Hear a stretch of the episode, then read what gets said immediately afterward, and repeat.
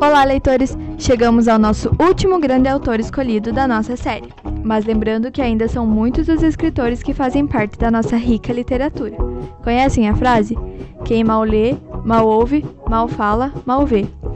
É uma das mais famosas frases de Monteiro Lobato, escritor e editor brasileiro pré-modernista, considerado um dos maiores autores de histórias infantis. Monteiro Lobato nasceu em Taubaté, São Paulo, no dia 18 de abril de 1882. Era filho de José Bento Marcondes Lobato e Olímpia Monteiro Lobato. Alfabetizado pela mãe, logo despertou o gosto pela leitura, lendo todos os livros infantis da biblioteca do seu avô, o Visconde de Tremembé. Desde menino já mostrava seu temperamento irrequieto. Escandalizou a sociedade quando se recusou a fazer a primeira comunhão.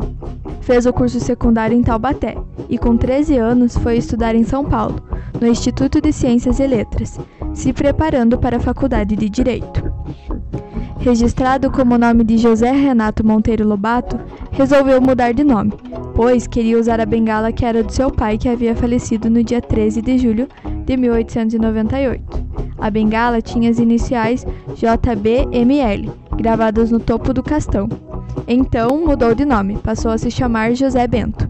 Assim, suas iniciais ficariam iguais às do pai.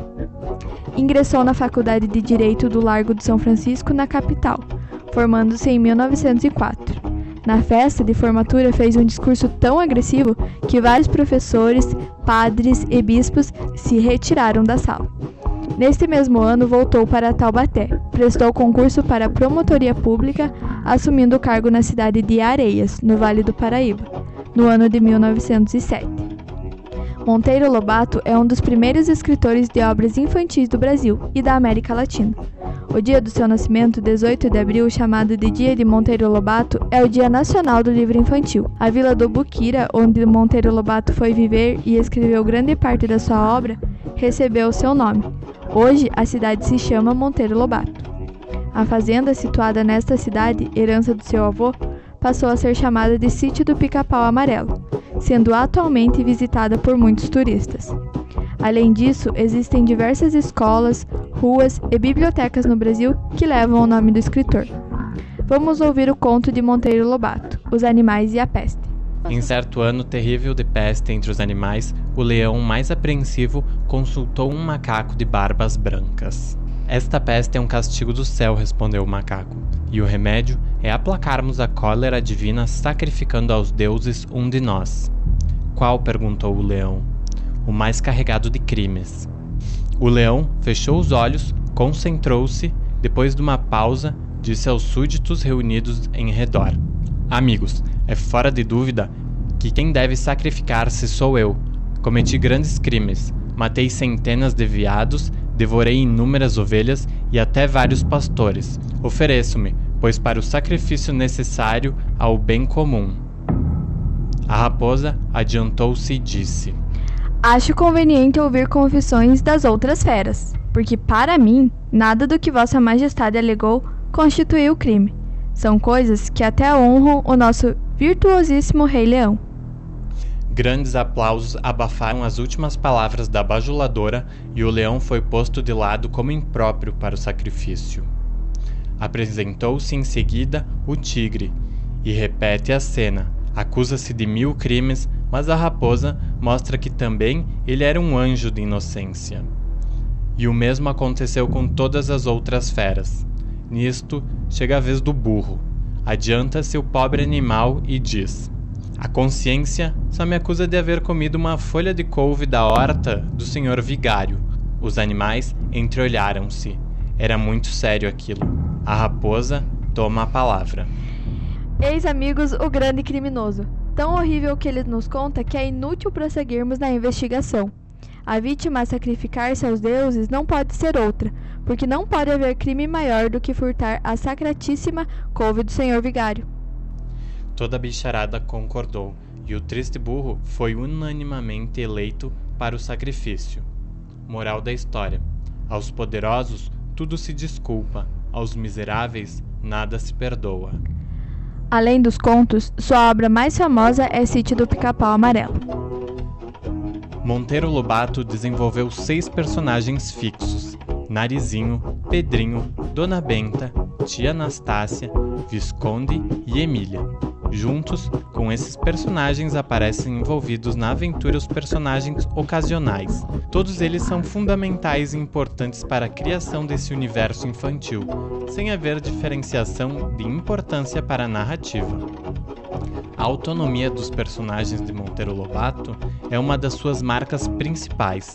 Eles propõem os problemas e as tarefas e eles próprios impõem as realizações e os objetivos a serem alcançados, ficando nos limites do possível de cada um. As aventuras vividas em grupo dependem da colaboração de cada personagem em especial. Formam um grupo em prol de um mesmo objetivo. Cada um traz sua colaboração Visconde oferece sua inteligência, Dona Benta a experiência de vida, Emília traz sua esperteza e assim por diante. Narizinho. A menina Lúcia, do nariz arrebitado, mora com Dona Benta. É descrita como uma menina inteligente e meiga.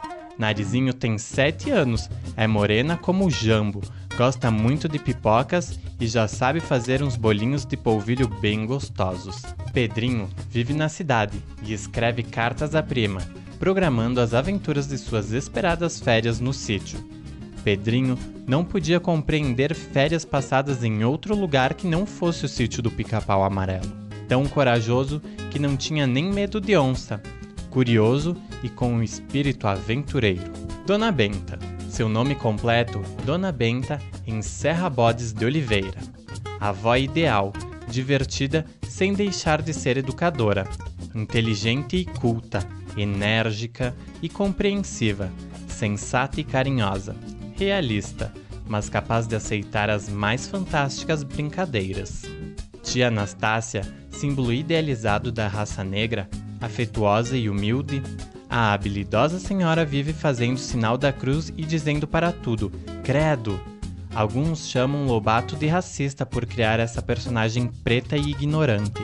Entretanto, dentro do universo literário não há preconceito racial, uma vez que Tia Anastácia é respeitada e querida por todos, apesar de ter seu lugar delimitado.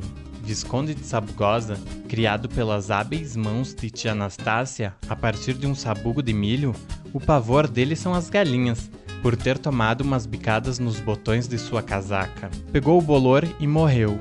Mas Emília guardou o sabugo e tia Anastácia fez outro novinho.